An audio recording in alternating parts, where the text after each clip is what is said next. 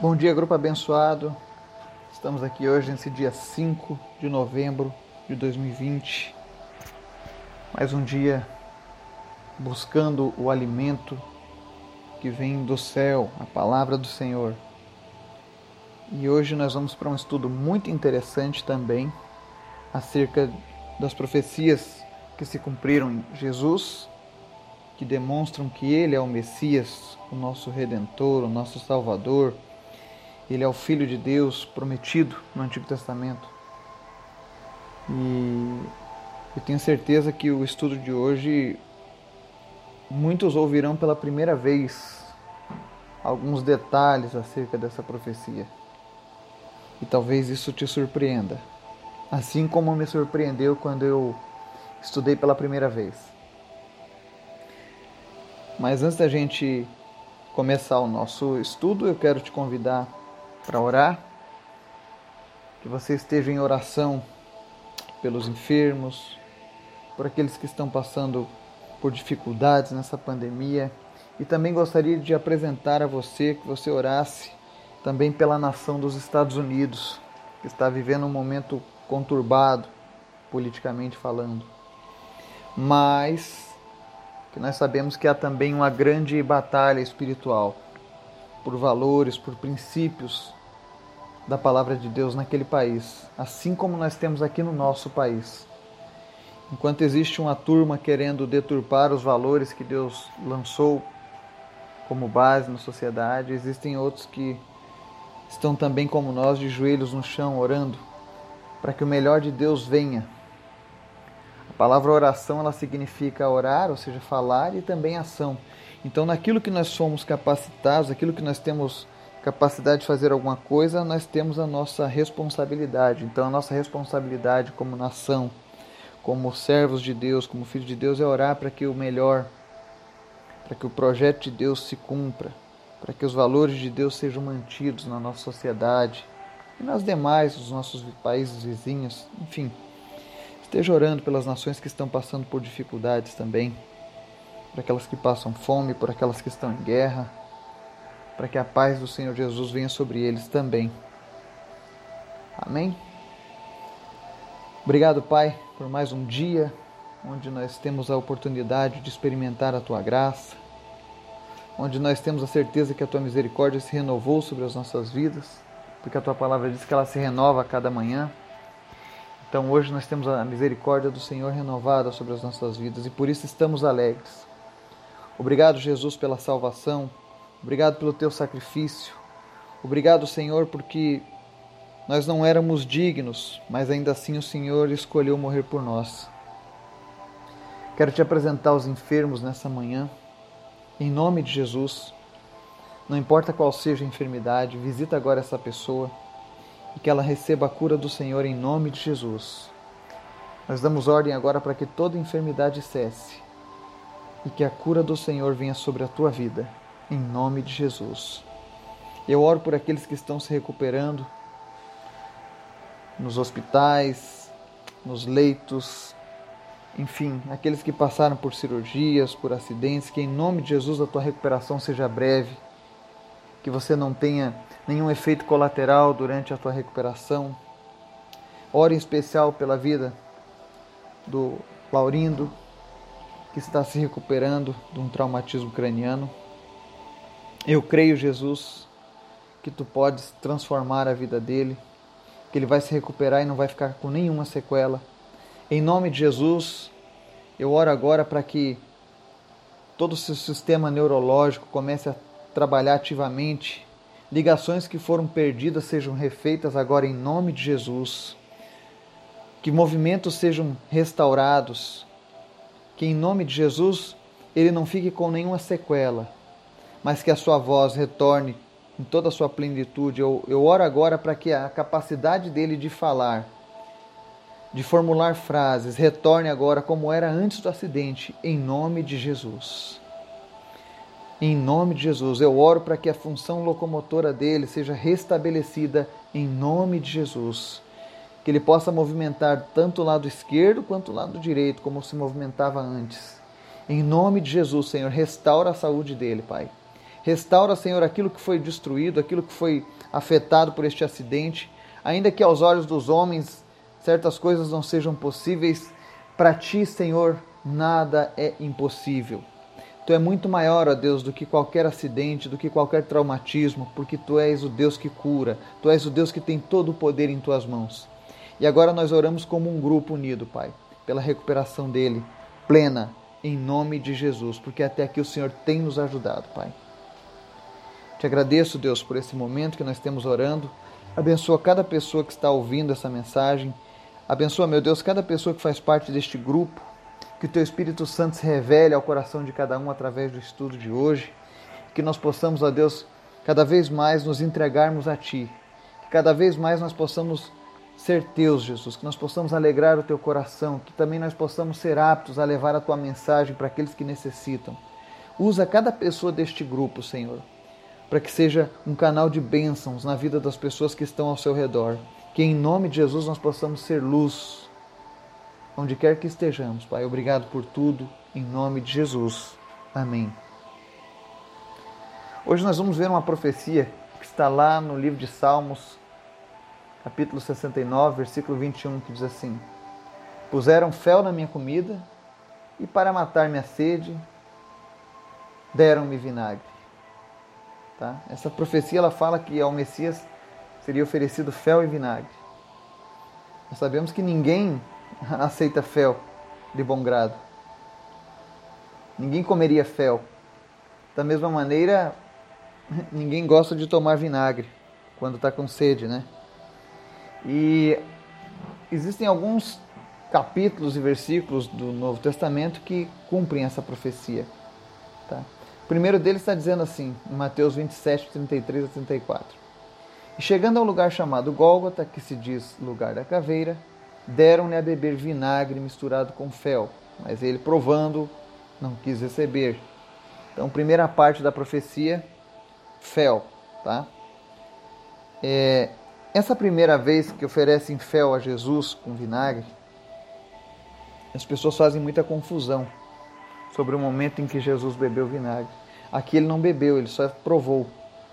E por que, que ele não quis beber? Porque era um costume dos romanos que quando alguém era condenado a passar tal sofrimento, eles. Uma forma de, de, de amenizar o impacto da dor, né? eles ofereciam fel com vinagre e mais alguns outros, é, é, é, algumas outras ervas. E isso era para dar um efeito analgésico, entorpecimento, para que a pessoa ficasse meio fora de si, sabe? E não sentisse tanta dor. Mas Jesus sabia o que ele tinha que passar. Então ele recusou.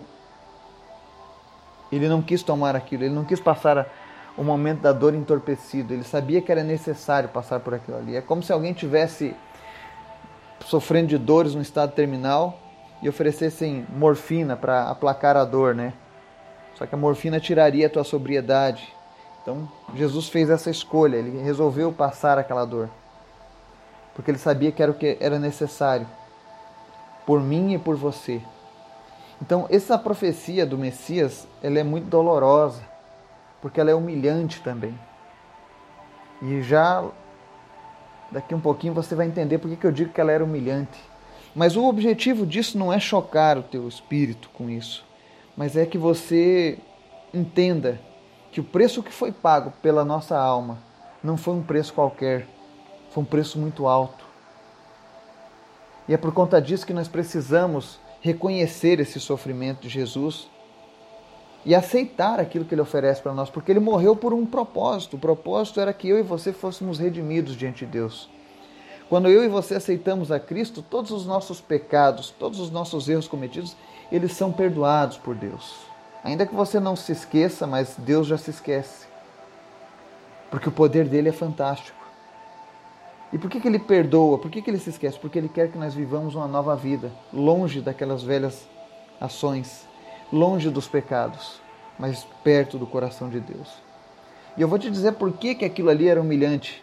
E você vai abrir a tua Bíblia em João capítulo 19, você vai ver versículos 28 a 30 que diz assim: Depois, sabendo Jesus que já todas as coisas estavam terminadas, para que a escritura se cumprisse, disse: Tenho sede.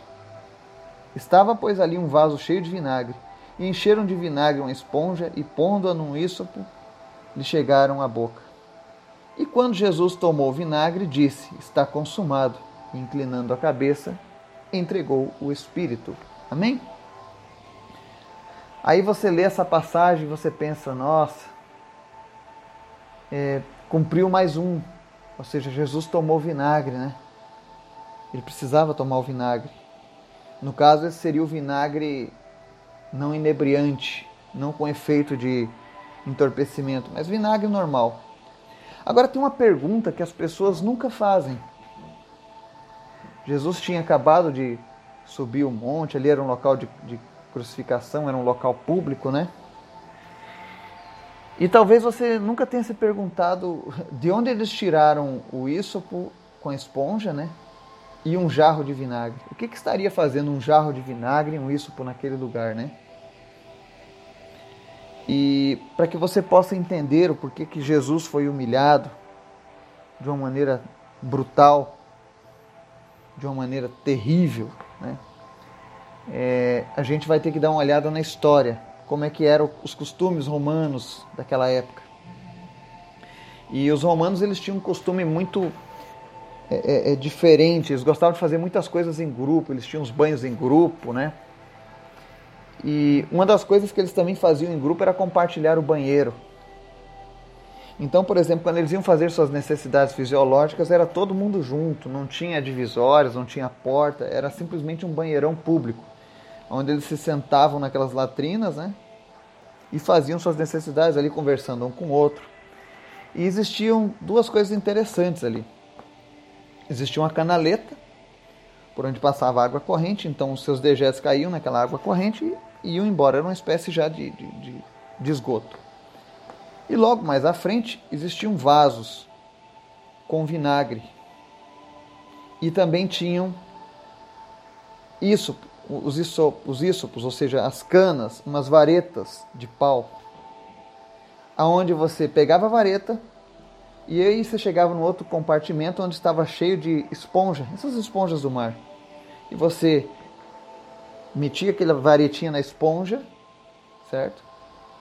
Molhava ela no, no, no vinagre, no jarro de vinagre, para fazer a asepsia e passava ela para fazer a sua limpeza. Ela era o, o, papel higiênico da época. Era assim que os romanos faziam a sua limpeza, era o papel higiênico daquela época. Era uma, um, um pedacinho de vara, era uma varinha com uma esponja na ponta.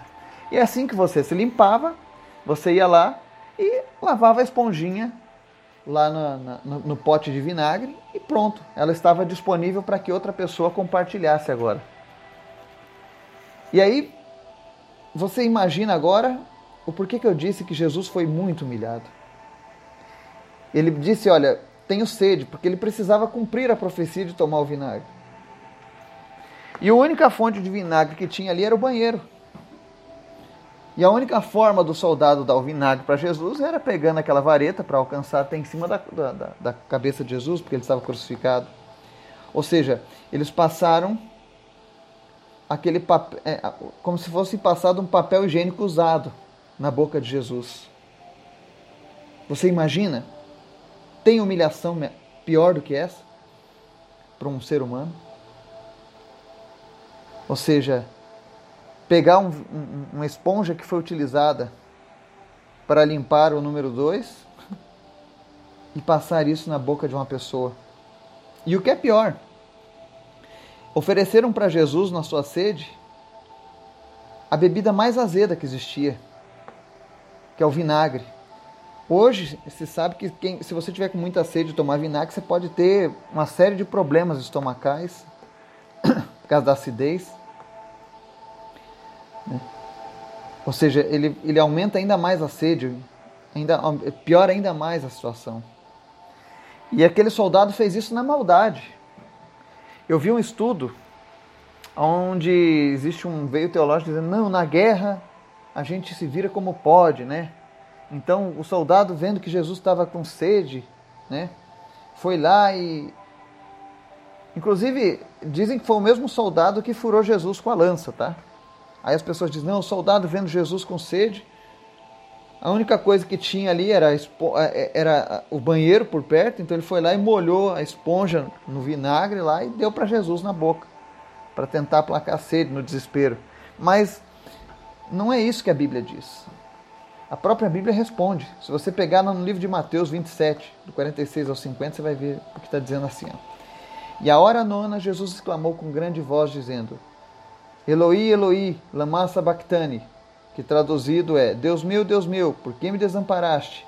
E alguns dos que ali estavam ouvindo isso diziam: Eis que chama por Elias.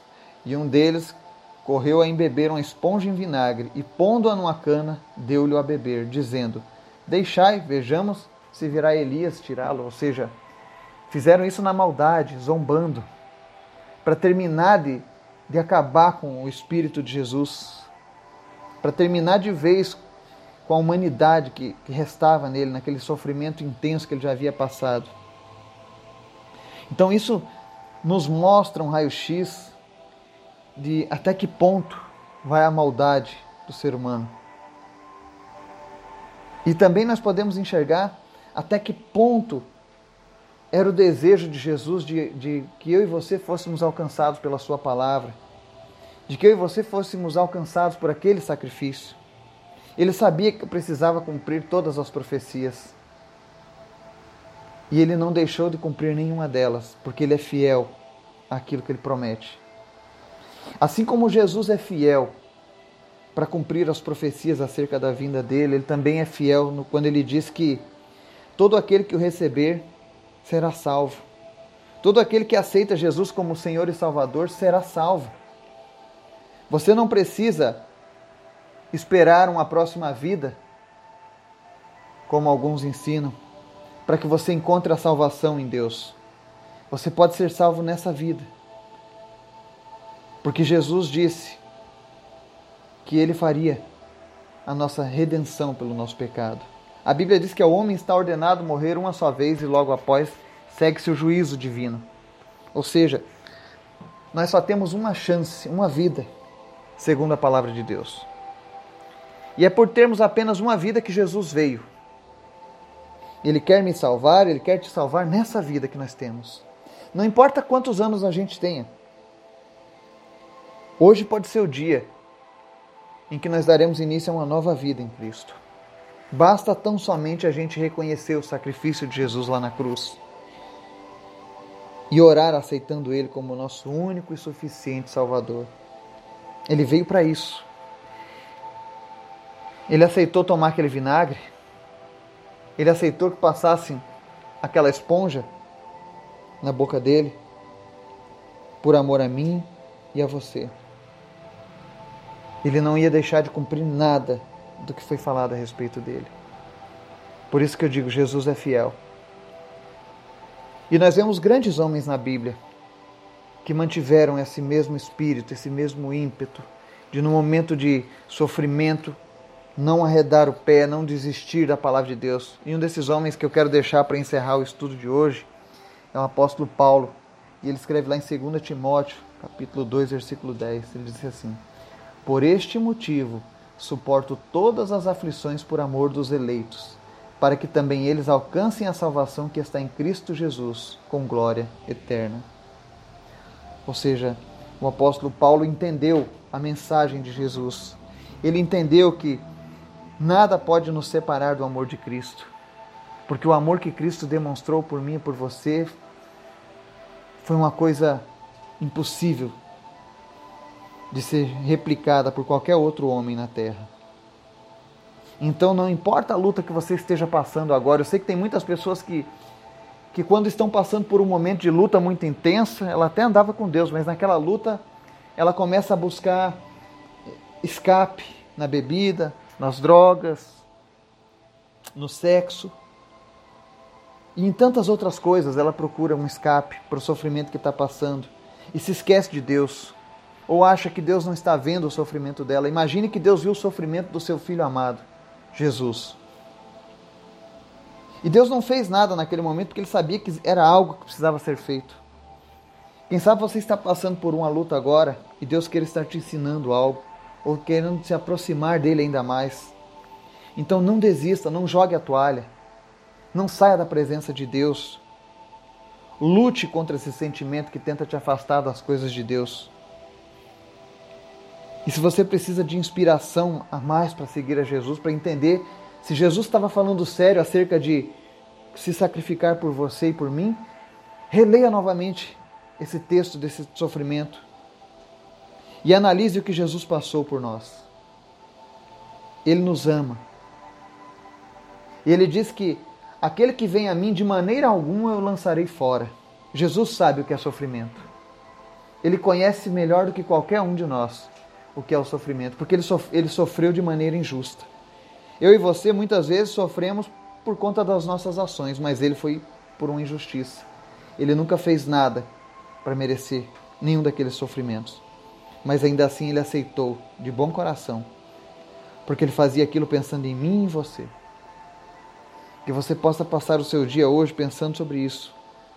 O que eu tenho feito por Jesus? Eu tenho honrado o sacrifício dele, o sofrimento dele? As lutas estão me fazendo desistir de andar com Deus ou estão me aproximando de Deus? Será que o que eu estou passando é um sofrimento tão grande? Ou Jesus passou por algo muito pior para que eu não desistisse agora? Que Deus esteja nos abençoando, nos dando um dia na Sua presença. Em nome de Jesus. Amém.